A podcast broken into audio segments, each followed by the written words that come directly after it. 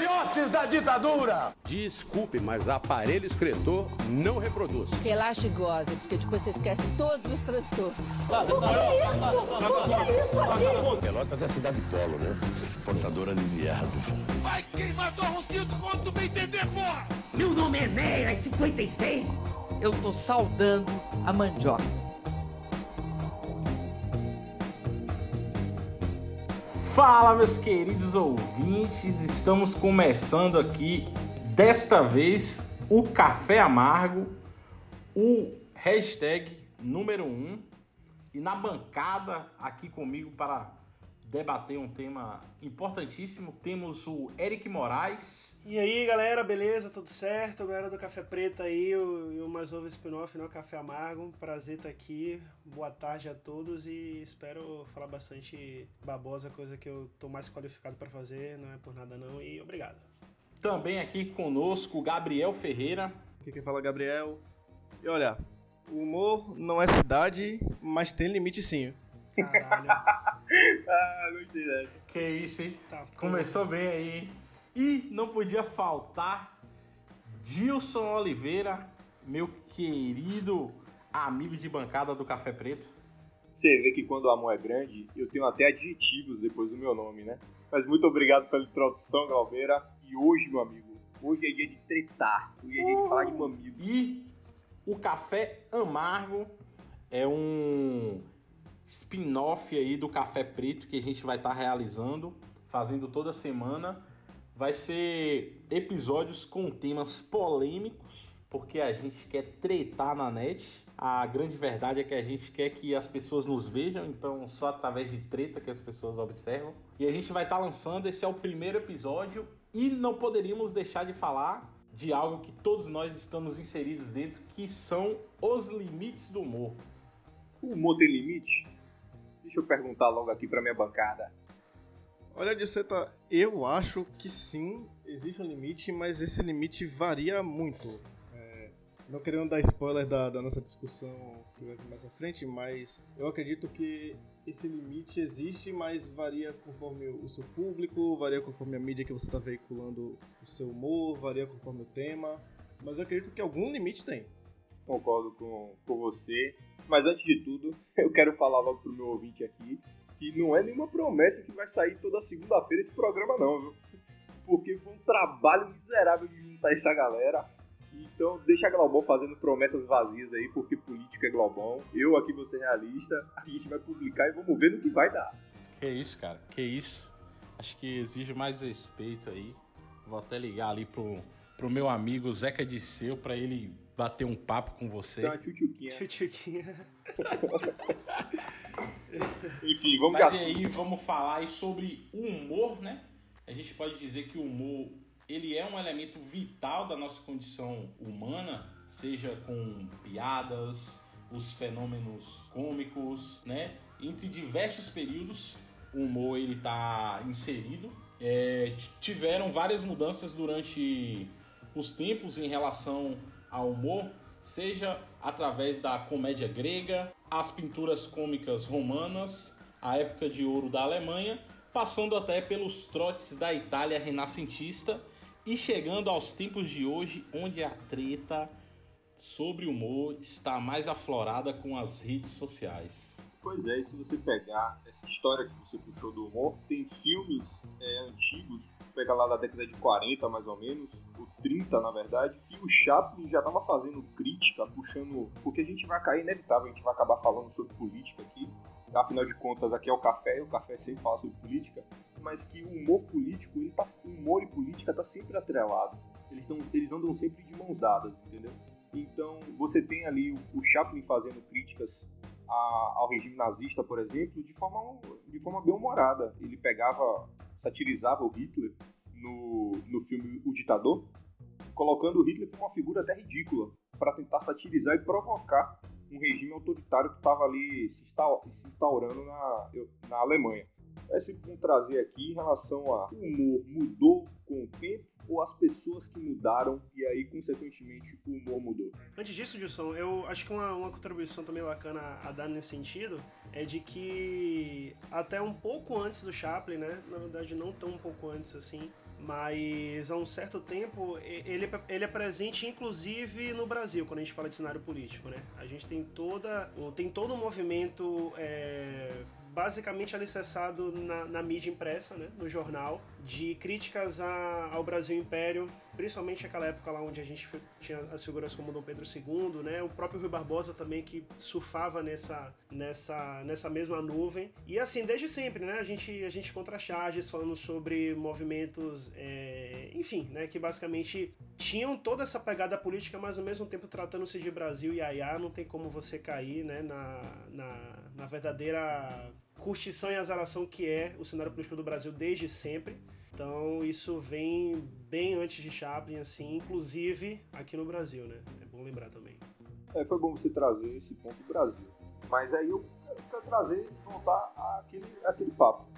Eu vou pegar um exemplo aqui que para mim sempre foi como base em relação ao stand-up, que é o Ed Murphy. Ele tem dois, dois programas, que é o Raw e o Delirious, que foi, foram gravados nos anos 80 a gente está fazendo esse salto porque a gente só queria trazer a introdução em relação ao humor antigo e como ele mudou, mas que nessa época o Ed Murphy ele mexe com tudo, até com violência contra a mulher, algo que eu não gosto de fazer piada, ele faz piada com isso. E naquela época era algo extremamente engraçado e hoje é claro que não é aceitável, mas que as pessoas vêm procurar o Ed Murphy, falar, falar com ele, você pediria desculpas pelo, pela piada que você fez, e ele fala que não, na época aquela piada era ok, que hoje eu entendo totalmente que não é uma piada aceitável e que eu não faria mais. Mas na, eu vou pedir desculpa por algo que eu fiz há muito tempo e que na época não repercutiu, eu não vou pedir. É, eu acho que, querendo ou não, também o humor ele sempre foi o reflexo da sociedade. Na verdade, a graça dele é, é justamente essa, né? É ele ser o reflexo do que está acontecendo no momento. E naquele momento, né, no mundo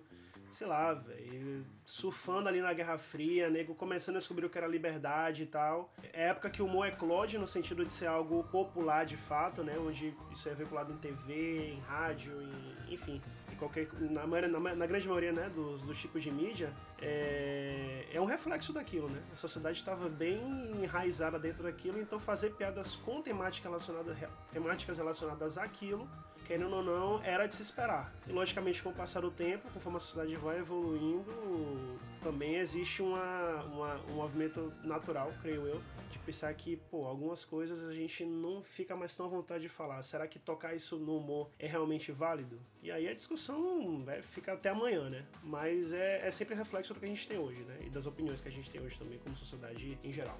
Agora, é, essa questão de, de analisar piadas, stand-ups de décadas e décadas atrás, a gente hoje, estamos em 2019, é, analisar essas piadas sob a ótica de 2019 traz um contexto. Assim, analisar essas piadas sob essa ótica que nós temos hoje em dia é, não, não reproduz fielmente o, o, cenário que se, que se tinha no momento em que essas piadas foram, foram realizadas. Essas piadas de Murphy de décadas atrás, para a gente poder entender o, o peso do que ele dizia e do que aquela piada, de como aquela piada ela soa aos ouvidos das pessoas naquela época, a gente tem que analisar pelo prisma daquela época. Exato, concordo demais. Eram outros tempos e a gente a gente evoluiu, entendeu? A gente pode olhar para o passado de uma forma analítica e não olhar para o passado com uma forma crítica, procurando defeitos. Exato.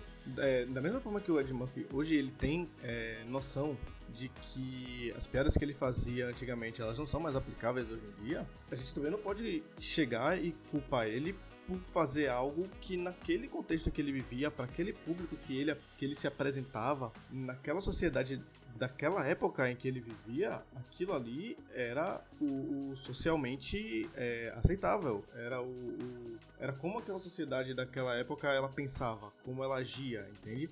A gente não pode, por exemplo, é, em 2019 prever como a sociedade de 2050 vai estar pensando sobre coisas que fazemos hoje em dia. Não tem como, como fazer esse salto no tempo. Então seria muito complicado você julgar o, o Ed Murphy de hoje através de coisas, de piadas, de, de zoeiras que ele fazia décadas É exatamente atrás. isso, né? É, é, é, desculpa interromper. É sempre reflexo da sociedade, né? É sempre reflexo da sociedade. Então, querendo ou não talvez a gente analisasse a sociedade com óculos de garrafa lá atrás, o fundo de garrafa lá atrás, agora a gente está usando uma lente, né?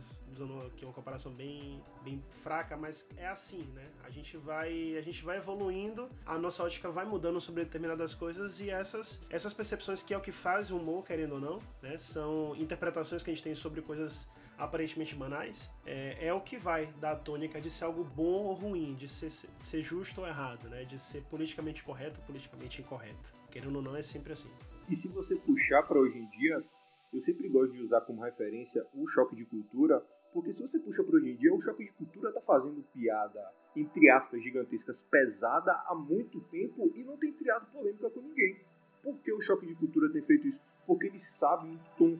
Eu, eu, eu acho o choque de cultura genial e eles sabem o tom certo na hora de fazer a piada. Eles fazem piada com idoso sendo atropelado. Então, cara, quando eu trago o choque de cultura como exemplo, porque eles têm um tom certo, eles colocam no ridículo aquela fala que as pessoas dão risada até de uma situação que é trágica, que é uma pessoa sendo atropelada, um idoso sendo atropelado, entendeu? Então, por exemplo. E não deixa de ser politizado, né? Não, claro. E o público do choque de cultura também não é qualquer um. Não é o público geral, é um público mais seletivo. Exato.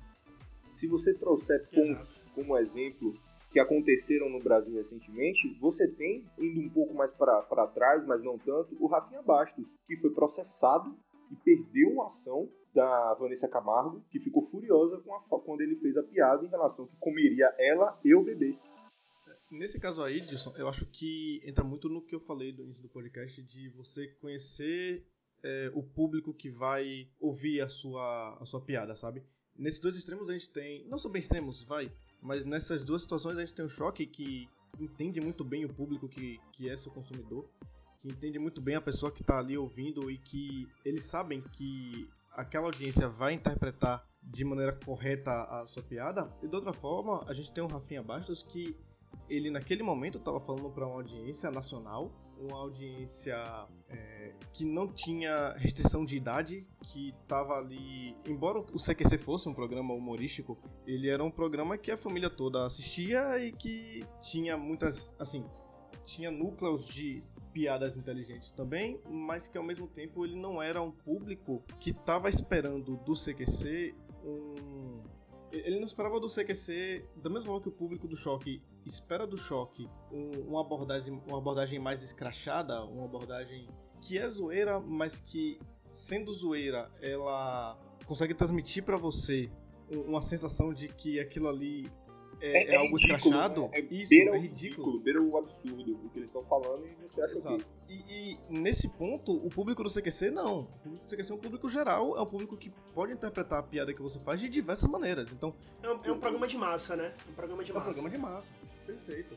É, mas eu, eu aí eu, eu quero trazer um pouco de pimenta aqui para a discussão, porque eu compreendo o que você está falando, Gabriel, mas você não acha que naquele momento o tom do programa não era algo escrachado, de humor? Naquele momento, você pega o vídeo, tá música alta, tá a luz ali tá, tá, tá, tá pipocando, então você vê que não é um programa que se leva a sério. Sabe, ele faz aquela piada e o próprio Tais ri do lado dele, entendeu?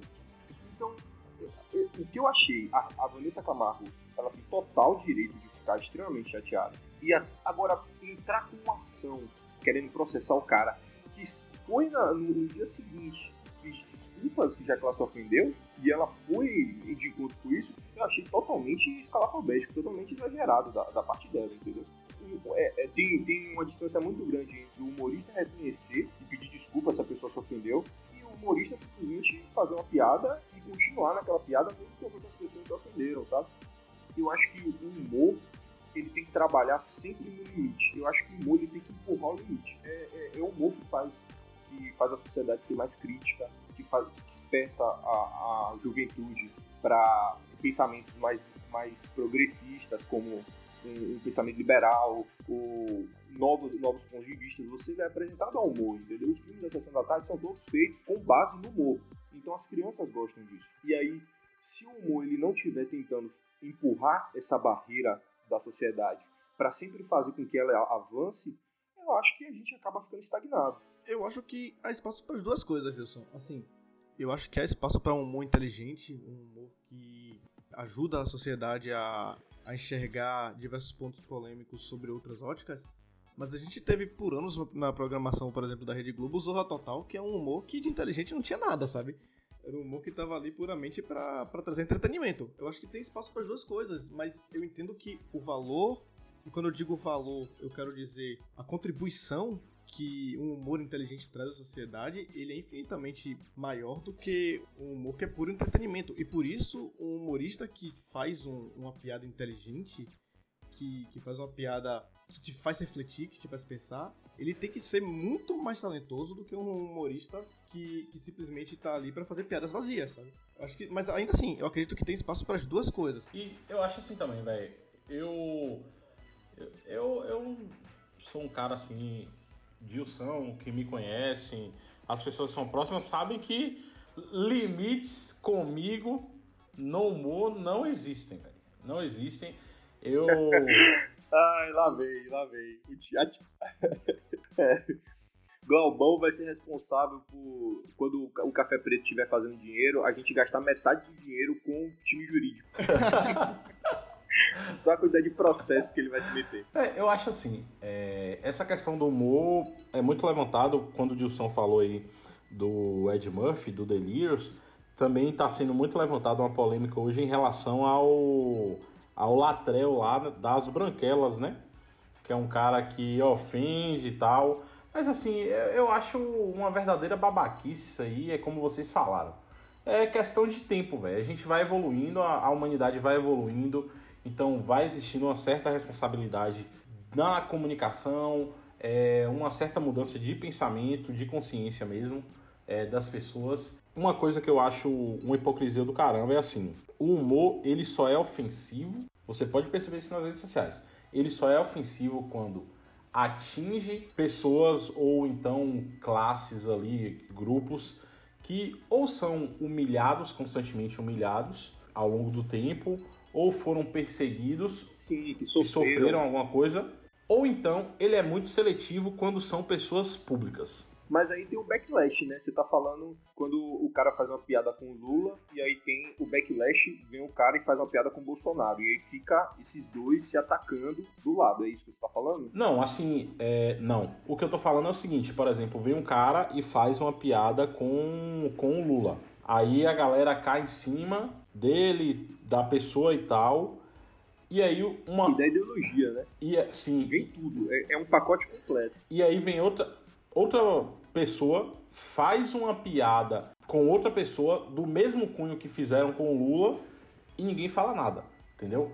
Acho que vai muito da hipocrisia também das pessoas disso. E assim, velho, é, hoje a gente vê aí, não adianta. É, esses dias eu tava vendo um stories que postaram fazendo uma piada em relação a, a, um jogo que. E aí fizeram piada que iam pegar as meninas, não sei o que, não sei o que, numa festa. Aí depois a rede social foi lá e se retratou, né? Falou, pediu desculpas e tal, que realmente foi indelicado e tal. Mas isso para mim é uma tremenda hipocrisia, cara. Você fez uma piada ali, eu duvido que as pessoas que fizeram aquelas piadas, que pediram desculpa depois, pensam diferente, entendeu?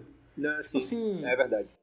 A desculpa é mais política de tentar apaziguar e não, e não agredir outras pessoas, até porque você está vendendo, e se as pessoas estiverem chateadas com sua piada, vão ficar chateadas com o produto que você está vendendo, do que você realmente está arrependido de alguma coisa. Sim, e aí, é, outra coisa eu acho assim, pô, é, a questão que vocês comentaram aí do Rafinha Bastos. Véi, beleza, a Vanessa Camargo não gostou, ela tem todo o direito de não gostar, como qualquer pessoa tem todo o direito de não gostar é, de determinada piada deferida a ela. Mas assim, pô, sei lá, você não gostou ou você não gosta daquele humorista, das piadas dele, véi, muda de canal, vai ver outra coisa, vai ver outro comediante ou vai cuidar de sua vida. É minha opinião é essa, velho. Eu acho que se você não quer ouvir alguma coisa, por exemplo, muitas pessoas é, falavam que o Pânico era um programa extremamente machista e tal. Tipo assim, Sexista. muda de canal, vá assistir, sei lá, o Geraldo Luiz, vá assistir o Faustão, tá ligado? Só você não dá ibope, pô.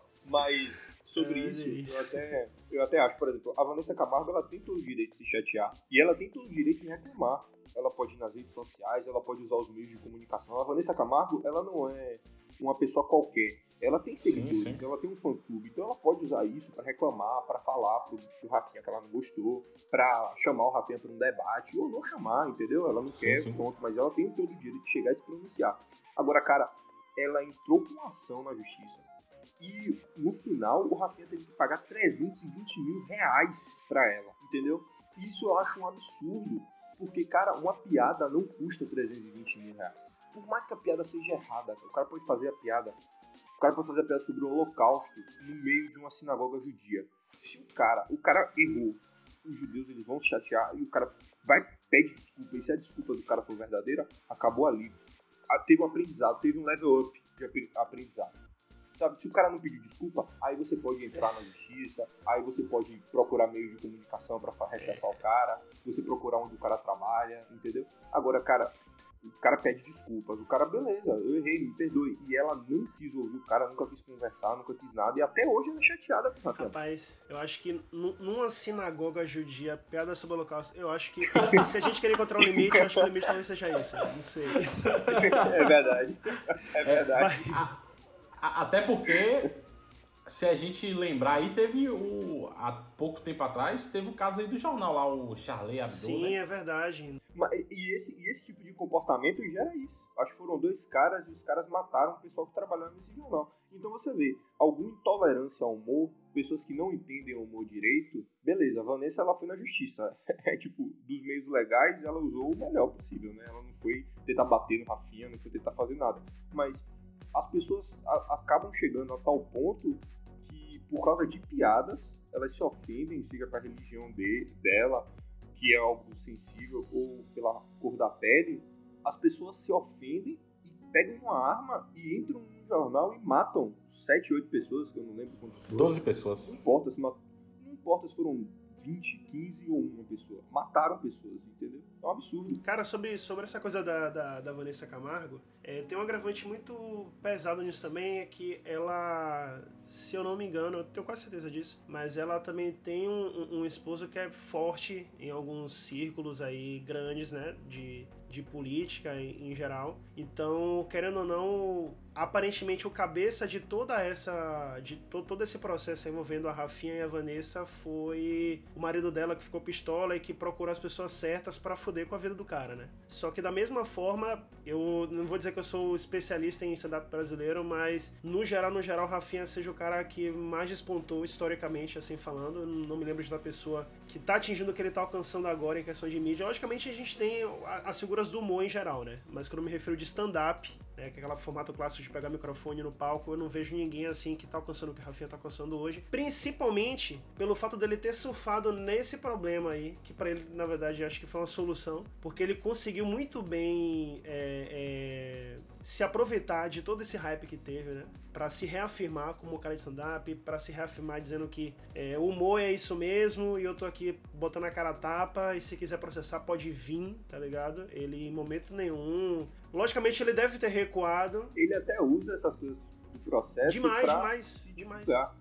Ele foi, ele foi recentemente. Eu ia falar sobre isso famoso agora. americano, que eu não vou lembrar o nome. O, o, a chamada era: é, esse brasileiro tem mais de 30 processos e mais de não sei quantos mil, mil reais em, sim, multas. Sim, exatamente. Não, tipo, é, é, é foda pra caralho, cara, porque ele ele usou muito a favor dele, né? E nessa, nesse podcast aí com, com o Joe Rogan, tem até uma discussão muito boa. Na verdade, se, se houvesse um momento onde a gente pudesse, enfim, recomendar materiais sobre o tema, eu recomendaria que a galera ouvisse esse, esse podcast, porque eles tratam de algo muito importante, que é a diferença judicial. Fala é, é o podcast do Joe Rogan, pô. Do Joe Rogan. É o podcast dele, eu não sei exatamente. É o Joe Rogan Experience, alguma coisa assim.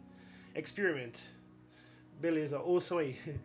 E eles falam basicamente sobre a diferença é, judicial do que é o humor, assim, em questão de liberdade de expressão, tanto na perspectiva americana quanto na brasileira, né? Eles têm um lance muito fincado lá na primeira emenda, né? De que, que enfim, prima a liberdade como algo inviolável e acabou, sabe? Você de fato tem liberdade para pelo menos para você falar o que você quer falar. E aqui no Brasil, ainda, ainda assim, existe um aparato legal para que as pessoas se sintam incomodadas e corram judicialmente atrás disso e que ganhem dinheiro com causas, etc. O que foi que aconteceu com o Rafinha, né? E a, a, a diferença entre essas duas perspectivas é de se considerar, porque eu creio, assim, é, que seria muito difícil se esse caso acontecesse nos Estados Unidos, é, que ele tivesse a mesma proporção que ele teve aqui no Brasil, sabe? De, enfim, mover toda uma discussão e, querendo ou não, sei lá, fazem quantos anos que isso aconteceu, né? Cinco, seis anos, mais que isso até. E a gente tá aqui comentando sobre isso numa tarde de sábado. Até hoje, nunca deixa de ser discussão.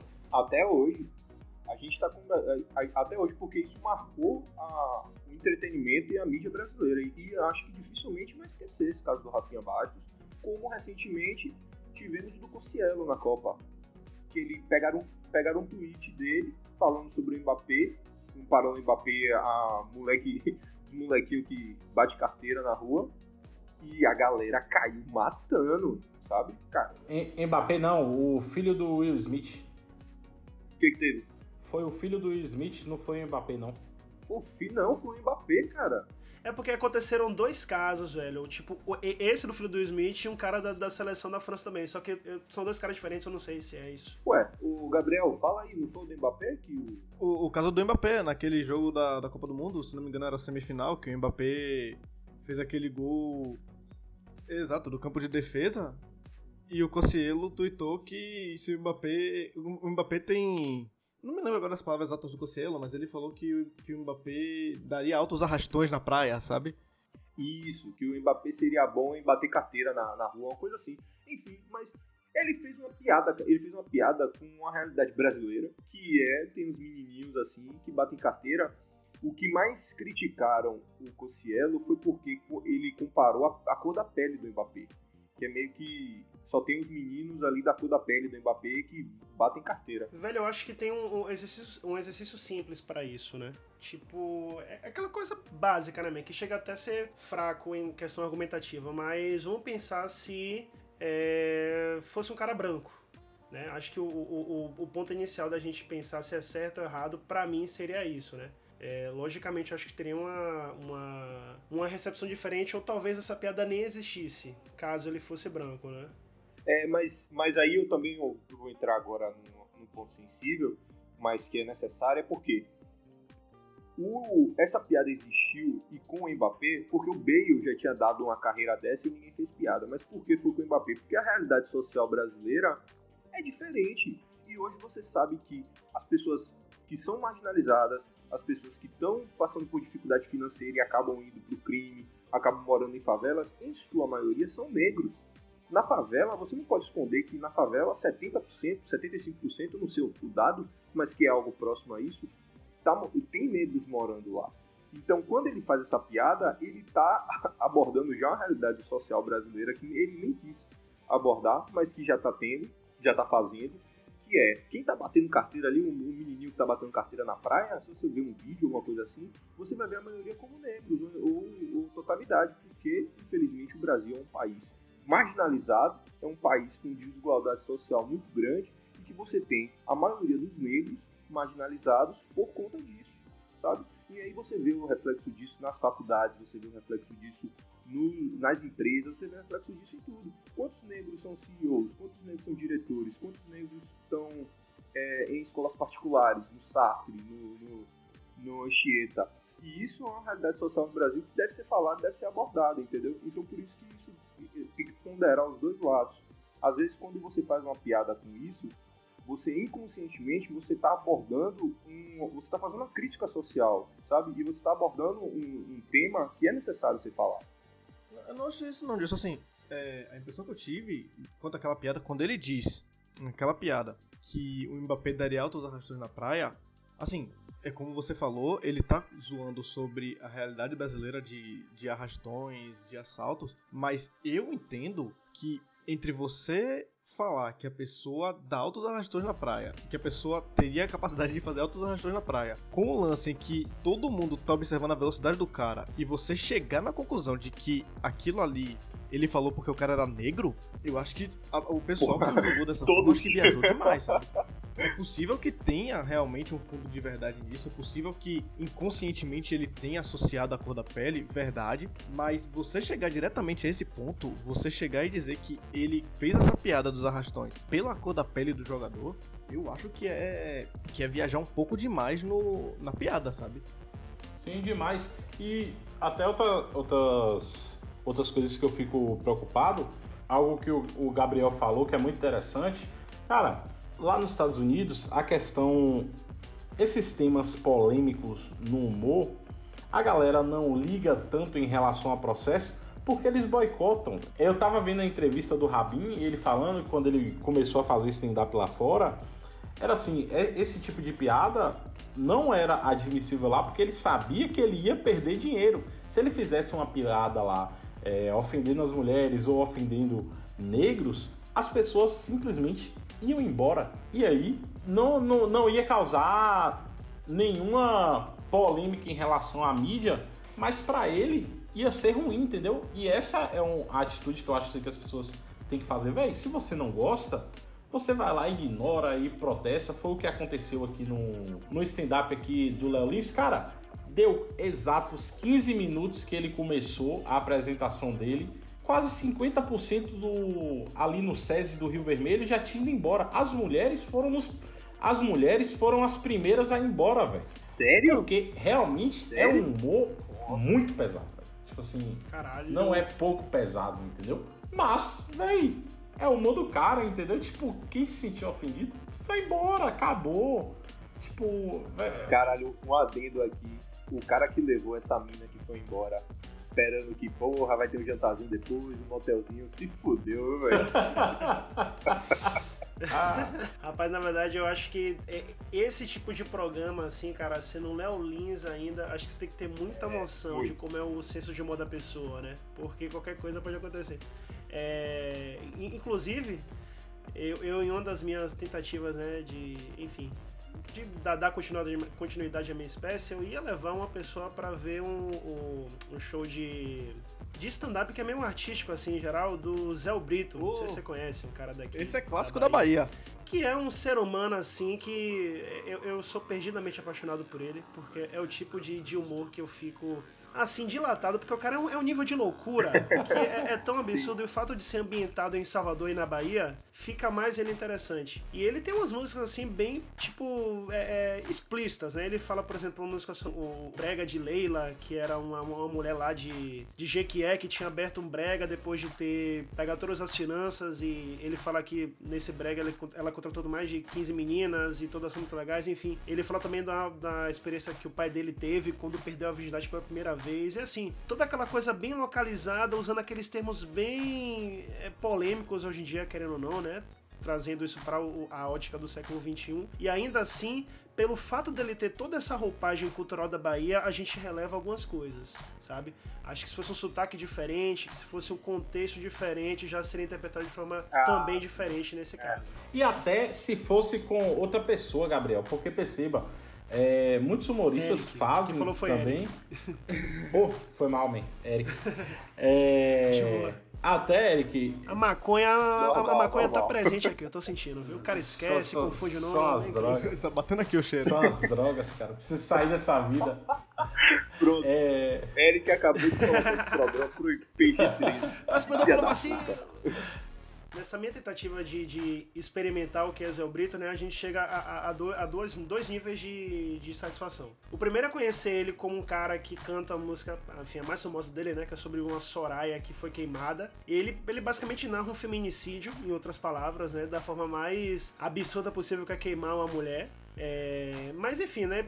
Por fato de ter toda essa essência poética, de ele ser daqui da Bahia, a gente ouve e acha divertido, a música é interessante e tal. E aí de início você tem essa onda, pô, o cara é meio, né? Ele é meio hardcore, assim. Ele tem toda a aparência também. Ele é bizarro. Até próprio ele... Musaco Bano, né? Ele é, pitore... ele é pitoresco Não, pra caralho. Ele é, ele é bizarro, bizarro, ele é horripilante, é ele dá medo, tá ligado? E aí quando você. Nessa questão vai. Do Zé Brito, tem, tem uma pode, questão pode aí conta ele, que é o seguinte: é, não sei se você vai lembrar, Eric um pouco. Um pouco depois não, vai, porque ele tem uma carreira já consolidada, mas é, há, algum tempo atrás o Zé Brito ele teve um quadro no Mosaico Baiano na Rede Bahia. Nesse quadro, as piadas dele, elas eram super censuradas, sabe? Alguém, eu acredito que não tenha sido ele, porque ele não tem esse estilo, mas alguém dentro da Rede Bahia entendia que existia um limite no humor dele e que por conta desse humor dele ser pesado, não seria adequado a ser veiculado no horário em que o Mosaico Baiano é transmitido para o público que assiste o Mosaico Baiano. Então assim, quem conhece o trabalho dele por fora, conhece essas músicas também que, que você citou e outra, mas quem conhecia o trabalho dele a partir do, do Mosaico Baiano, a partir da televisão, encontra um artista completamente diferente. Ele ainda mantinha o estilo dele, mas era nítido que ele não falava o que ele fala em outras mídias, sabe? O que Gabriel falou antes, que era sobre ele ser diferente fora da Globo, e ele é uma coisa dentro da Globo e ele é diferente fora. Você vê isso o tempo todo, porque todo humorista, cara, eu tomei um susto quando eu fui no, no stand-up daquele Agostinho, pô, eu sempre esqueci, Maurício, é, o Carrara. Eu fui no stand-up dele. O Pedro Cardoso. Cardoso. Porra. É, alguma é, coisa Cardoso. O, o, o, Augustinho, o nome dele, Augustinho Carrara. Eu fui no stand-up do Augustinho, cara, ele era outro, ele era outro tipo de humor. Ele gostava de falar de política, ele saiu da Globo porque ele se chateou lá dentro, mas ele era um cara, ele é um cara extremamente politizado e que fala palavrão. Eu fiquei em choque. Eu falei, pô, o cara na Globo fazia o Agostinho fazer aquelas piadas, aquele, aquele jeito malandro, mas nunca dava um palavrão porque a Globo não tem isso, sabe? E aí você sai da, tira aquele cara da esfera global e ele Porque, cara, não, todo mundo tá condicionado ao então, formato da Globo, né? Todo mundo tá ali, tá, tá seguindo o mesmo script e tal. E sair disso não interessa. Pra... A Globo não gosta muito quando isso acontece. Mas né? será que não é a Globo? Será que não é a Globo que deveria. Não é a Globo que colocou esse, esse jeito sensível nas pessoas? E que se a Globo começasse a se permitir é, se a Globo começasse a forçar mais a censura. Mas eu acho que isso já tá acontecendo, sabe? Mas é muito porque o limite do humor Eu acho que já tá acontecendo. É tipo, pra mim, um exemplo claro disso foi a leitura que a Globo teve, que tá tendo, na verdade, sobre Bolsonaro, sabe? Eu acho que existe uma ideia geral, editorial, da, da própria Globo, de que Bolsonaro representa algo ruim para a sociedade no geral, e a forma como ela tem de colocar isso para fora é, mais simples até é permitir com que caras como é, Adnet, por exemplo, né, faça uma, uma, uma satirização absurda e fenomenal. É, é, é, bom reconhecer isso, que aquela, aquela, aquela sátira que o Adnet fez sobre Bolsonaro é algo que para mim, assim, tá no top, tipo, de movimentação política, assim, tá ligado? Principalmente no começo, assim, dessa era Bolsonaro, nesses quatro primeiros meses, para mim é um símbolo muito importante. Tipo, de pensar assim que a classe artística, pelo menos, tá consciente de que esse cara é uma merda. E a Globo deu espaço para isso, né? Isso foi veiculado num programa não, não, é, não era de horário nobre, mas ainda assim, tá na grade deles, eles dão espaço para esses caras criarem. Então eu, eu acho que já é uma, uma, certa abertura que tá rolando, sabe? Na verdade, comparando a Globo a, a, a, alguns anos atrás, sobre o que ela é hoje, eu acho que essa fama de bicho papão eles estão se esforçando muito para diminuir, sabe? para pararem de, tipo, de serem aquele cara que foi relatado no Cidadão Kane, sabe? Aquele documentário da, da década de 90, 80, sei lá. Que Sim, é, do Brazilian Citizen Kane. É, exatamente. Acho que ele, o esforço deles para sair disso tá, tá bem notório, assim.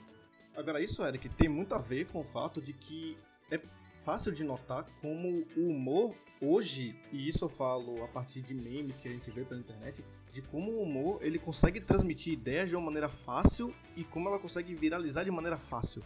Assim, você consegue transmitir a crítica através do humor de uma maneira que todo mundo vai estar repercutindo no dia seguinte e a sua mensagem que está ali escondida ou que está explícita também, a sua mensagem é carregada junto.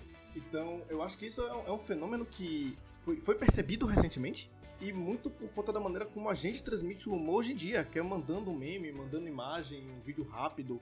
As pessoas é, perceberam isso, é, perceberam como dá para usar o humor em seu favor, na perspectiva de transmitir o que você quer dizer, sabe? E a Globo tá usando isso muito bem. E Gabriel, hoje você tem uma comunicação tão rápida que às vezes o que você falou fora da esfera profissional como humorista viraliza. Então até a sua opinião pessoal sobre as coisas, porque tem um humorista que separa o profissional, aquilo que é uma piada que ele quis fazer, que ele se preparou, que ele ensaiou, que ele escreveu, ensaiou e fez, de uma piada que ele fez às vezes num tweet ou num vídeo, stories de WhatsApp de outra pessoa, ele fez uma piada, ou ele fez um gesto, e aquilo viraliza. Como se as pessoas esperem que todas as pessoas que sejam famosas sejam exemplos para todo mundo. E aí é um ponto que eu queria tocar aqui em qual é a responsabilidade do humorista. A responsabilidade dele é fazer as pessoas sorrirem, é fazer as pessoas pensarem dentro da piada dele. É o quê? Entendeu? E, e esse para mim é um papo que aí a gente vai até amanhã. Porque qual é a responsabilidade de quem tá fazendo entretenimento?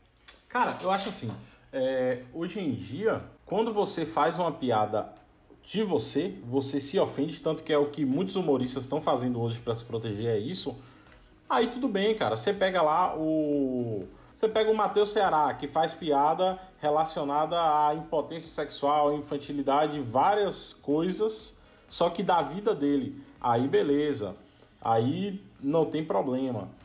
Aí você pega outras pessoas que fazem as mesmas piadas sobre gordo, sobre qualquer outra coisa, são tiradas aí como, como ofensivas, né? Mas uma coisa que me deixa muito preocupado em relação a isso que você puxou, Dilson, é, da responsabilidade do humor, é algo que a gente não pode esquecer das forças, né? É, que a gente tem, tem no Brasil, por exemplo, falar aí Danilo Gentili, é, não vou nem pegar esse exemplo, porque esse exemplo é muito polêmico mas vamos colocá-la. É, não, mas pode, pegar, pode pegar o Danilo, porque o Danilo é um, é um grande humorista. Você também não, eu sei. Não é um humorista. Mas estamos aqui é um, pela polêmica, né? Um grupo ali de roteiristas e atores que estão fazendo humor o tempo todo. Sim, mas tipo, não só ele, é porque ele é um caso que ele fala explicitamente isso. Mas a própria Alessandra Maestrini da Globo e outros atores da Globo, enfim, várias pessoas da TV já relataram que assim, por conta de piadas que eles fizeram com políticos, os políticos ligaram nas emissoras pedindo a demissão deles. Entendeu? Então aí vem esse processo assim, pô, o cara vai se responsabilizar pelo que ele está falando ali, mas será que tudo que ele está falando tem que ser monitorado e se tornar ilegal, digamos assim? A gente volta para uma ditadura, entendeu? Tipo assim, a pessoa não vai falar porque o que ela pode dizer ali vai ser considerado daqui a um tempo ilegal. E isso é muito preocupante. Por isso, para mim, esse negócio de limite do humor é a maior babaquice que tem. Porque senão. Porque, véio, é esse sério. é uma babaquice. Não, é sério, cara. Tipo, daqui a um tempo ninguém vai poder falar nada, entendeu? É, porra, antigamente a gente assistia o Pânico, os caras pegava, entrava na loja de um cara, destruía, Teve um dia que o cara, os caras colocaram um camelo de 3 metros na Avenida Paulista e deu um congestionamento. Porra, Vai fazer isso hoje em dia, velho. Vai fazer isso Porra, hoje em dia. Mas você entrar na loja de uma pessoa e destruir as coisas, você tá maluco, velho. Mano, você acha que Isso aí da cadeia, pô. Você acha que eles não pagaram por aquilo tudo? Ah, não, eu acho. Não, e eu acho que pra mim era tudo fake, era tudo já ensaiado, pelo menos com o dono Claro. da loja, sabe? Ou a loja era do pânico, foda-se, mas eu não. Cara, você é maluco, velho. Você entrar numa loja, você quebra tudo. É. Aí a gente pega, né, questão de responsabilizar. Entra naquela questão que eu falei da hipocrisia, assim. Você, eu, o Eric, o Gabriel, cada um aqui tem uma vida, cara. Tipo, cada um aqui tem uma perspectiva de vida diferente um do outro. Então o Gabriel, aí na casa dele, com a família dele, é um aqui com a gente, é outro. Talvez no trabalho dele ele seja outra, outra pessoa, entendeu? Porque você tem que se adequar ali aonde você tá. É o que acontece. ambiente que você tá. Com É o, que, é o que acontece com os artistas, entendeu? E tá tudo bem com isso, né? Não é nada de errado. Isso é verdade, essa questão de, de que a gente tem que se adaptar ao ambiente que a gente tá. Mas quando a gente pensa em artistas que fazem stand-up, como, como o próprio Rafinha mesmo, é, eles são personalidades públicas e que as pessoas que estão acompanhando ele, elas não conseguem fazer essa, essa dissociação. Elas não conseguem diferir o quando é o Rafinha humorista e do quando é o Rafinha pessoa, sabe? E isso vai muito também do como esse humorista ele se vende enquanto humorista. Por exemplo, o pessoal do Pânico. Você pensa no Pânico, você pensa no humor esculhambado. Você, você consegue enxergar o pessoal do Pânico levando um camelo de 3 metros no meio da Paulista, sabe? Mas quando você pensa, sei lá, vou falar até no próprio Danilo Gentili mesmo, que se vende como um, um humorista inteligente, um humorista intelectual. Eu, pelo menos, espero dele piadas que sejam inteligentes, sabe? Eu não espero piadas escrachadas dele. Sim. Piadas ácidas, inteligentes e políticas, né? Exato. No caso do Danilo Gentili. Ele vai falar sempre sobre isso. E, e, assim, quanto mais público. É, eu, eu recentemente ouvi uma entrevista do Jovem Nerd, né?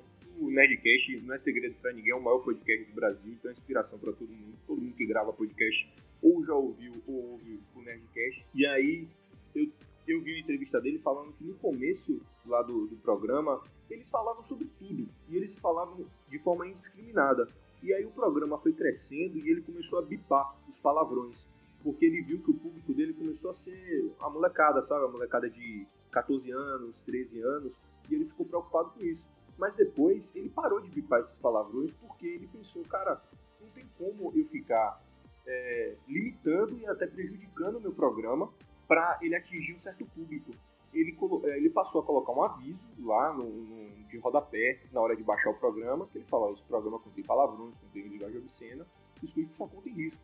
E eu também acho que quando você tem um humorista, por exemplo, um, um humorista que faz muita piada com sexo, um humorista que faz piadas que de humor negro, eu acho que a pessoa que está indo acessar o conteúdo daquele humorista, ela que tem que se preocupar, entendeu? O humorista ele não tem como mapear as pessoas que ele vai atingir e só mandar o, a, o conteúdo dele para essas pessoas. Então a pessoa que está consumindo ali, olha, esse produto não é para mim, o Dani Gentili não é para mim, o Léo Lins não é para mim, entendeu?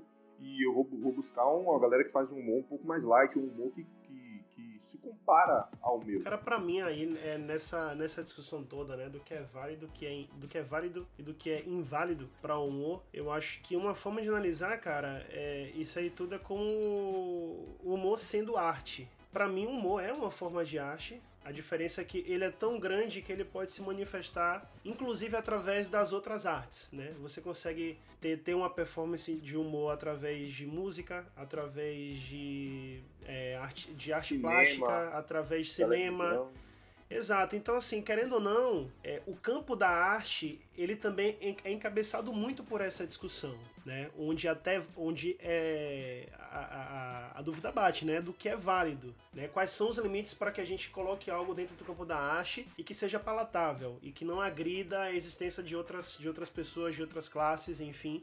É, se a gente analisar por esse prisma, eu acho que facilita um pouco, porque muitas vezes a gente pensa o humor como algo muito descolado da realidade, como se fosse uma coisa paralela que a gente tem que colocar num pedestal e que é sim discutível, sabe? É, analisar isso através do espectro da arte e ver que muitas vezes o humor como eu falei no começo, né, é um reflexo do nosso dia a dia, assim como a, as próprias manifestações artísticas são, já facilita bastante, porque a gente consegue já abrir um pouco o, o, o nosso leque de percepção e ver que algumas coisas são sim é, toleráveis. Coisas podem sim ser colocadas em, em discussão através de, de, de peças humorísticas não importa aqui qual a manifestação que vai a manifestação por onde essa, essa, essa peça humorística vai vir é, não deixam de ser de ser passíveis de, de de, validez, né? Da gente ouvir e, e, captar algo com aquilo e, e, ser debatível e fazer parte do nosso dia a dia de certa forma. Eu acho que já facilita bastante a gente ter essa análise desde o princípio. Agora, assim. encarar o humor como arte também significa que a gente tem bons artistas e maus artistas. Né? Perfeito. A gente tem um humorista, tem um humorista Michelangelo e tem um humorista Romero Perfeito. Brito. Perfeito. Exatamente. Cara, o que mais tem são os caras merda os caras bons, por isso que os bons se destacam tanto. Pois é, cara, porque querendo ou não, velho, é arte, né? Tipo, você tá ali. É, é, é algo meio mágico, assim, você para perceber, né? Porque o cara tem que ter um time muito bom, ele tem que é, é, tá com total ciência de que ele vive de feedback. O humor é, acima de tudo, uma troca de, de, de reação. Então, Total. É, diferente de uma arte plástica, diferente, sei lá, de, onde você pinta um quadro, coloca na exposição e você vai ouvir reflexões sobre aquilo um tempão depois, né? No humor, não. Você tá ali deleitando, é, você tá se deleitando com o que o cara tá falando, ao mesmo tempo você já tá dando feedback para ele, né? O feedback é a risada. Então ele consegue ver na hora se você tá curtindo, se você não tá curtindo. É uma troca, né? Querendo ou não. Ali. E hoje o, o, grande feedback é o view. É o, no YouTube, é o Verdade. cara tá, tá fazendo stand-up, é o cara ir na, no show dele. Você tava, você tava falando sobre o humorista, ele tem que ser bom, ele tem que ter um texto bom, ou ele escreve, ou ele vai ter pessoas por trás escrevendo. E também ele tem que ter uma boa comunicação. Porque às vezes o texto é muito bom, mas o cara não funciona. Ou às vezes o cara é bom, mas o texto é ruim, entendeu? Então é Exato. é tudo. É, é, como um filme. Um filme precisa de um bom roteiro, precisa de bons atores. Precisa de uma boa direção. É uma característica de um bom filme. Cara, e digo mais, acho que como tudo na vida, tudo é questão de como e não o que. Né? Você pode ter um texto muito ruim, mas ao mesmo tempo você pode ser um, um, cara com um nível de carisma tão grande, onde você coloca as pessoas no seu colo de tal forma que elas vão dar risada, mesmo sendo ruim ou bom. Na verdade, é para mim que a gente encontra um, um, um bom humorista, né? Porque é, é como eu falei, é, é, como e não o que em si. Você pega até a própria aí, falando da velha guarda da, da comédia brasileira, a Desi Gonçalves, cara, se você pegar os vídeos da Desi Gonçalves. Você vai falar da Desi?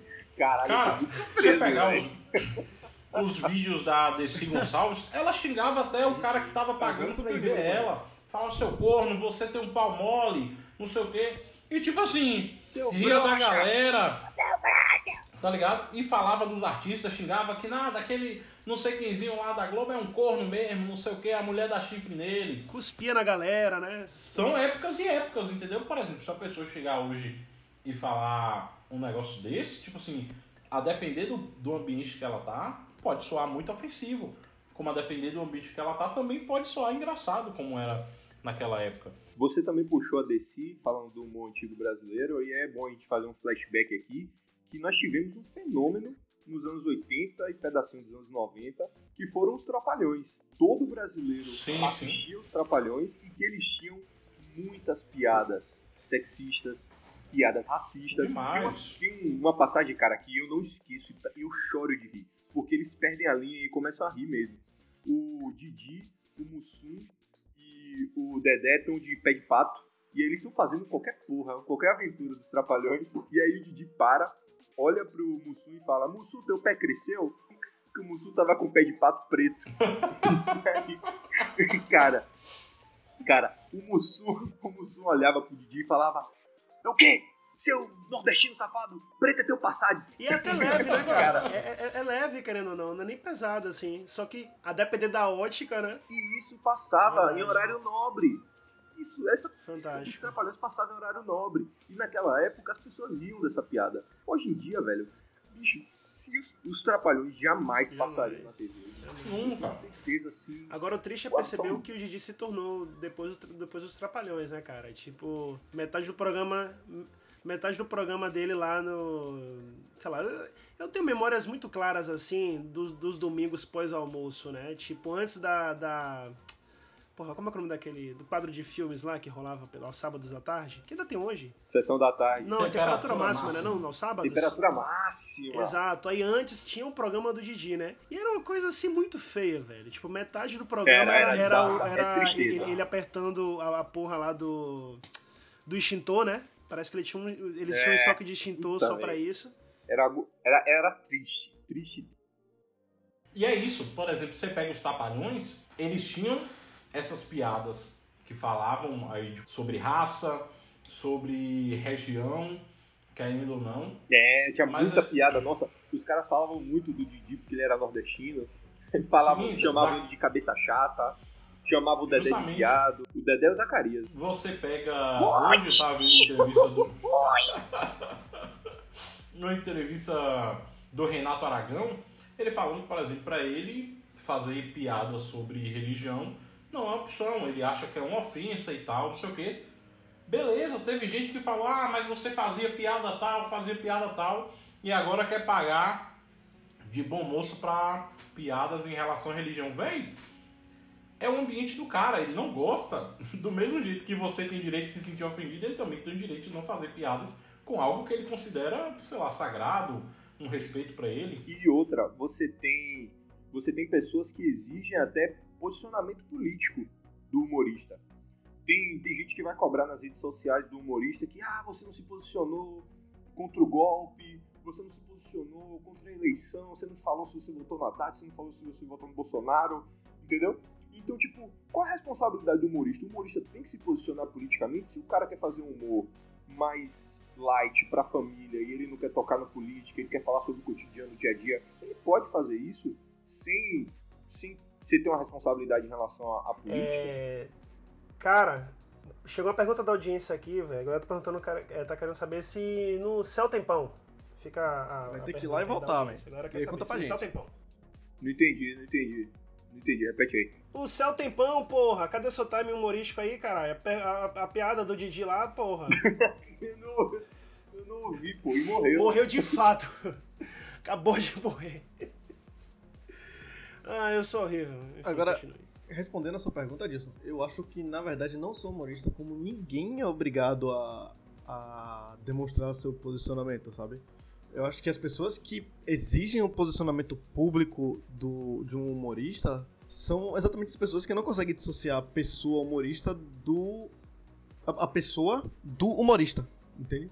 Eu acredito que por, por pior que, que o candidato A ou B seja na, na mente dessa pessoa e que necessite de, de que alguém venha a público e, e demonstre sua insatisfação, que aquela pessoa não pode ser eleita, eu entendo que assim, por trás do humorista há uma pessoa ali com suas crenças, com, com, com seus pensamentos, com sua filosofia, Que tem Isso, família. tem- tem sua família. e- e que ela tem todo o direito de não se posicionar. Ela tem todo o direito de, de assistir o desdobramento das coisas e guardar a opinião dela para as pessoas ao redor dela. Exato, de forma neutra e imparcial. Olha, eu não quero me meter com política, com religião, esse tipo de coisa. Assim como tem um humorista que fala sobre política, fala sobre religião, quer provocar, tem um cara que escolhe ficar de lado em relação a esses assuntos e tratar de outros. Ma- Mas assim, tipo, eu concordo que, que a pessoa tem a liberdade de não tocar nesse ponto na frente das pessoas, mas ao mesmo tempo acho que falando de século XXI e, es- especificamente no momento que a gente tá, é, tanto de mundo quanto de Brasil, não tocar em política muitas vezes pode se tornar até algo contra o cara, né? Porque ele deixa de, de, de, de tocar no assunto que faz muito parte da vida das pessoas, né? O lance do Trump nos Estados Unidos, o, o- o Bolsonaro aqui no Brasil, é, enfim, joga isso pro mundo, sei lá, os coletes amarelos na França,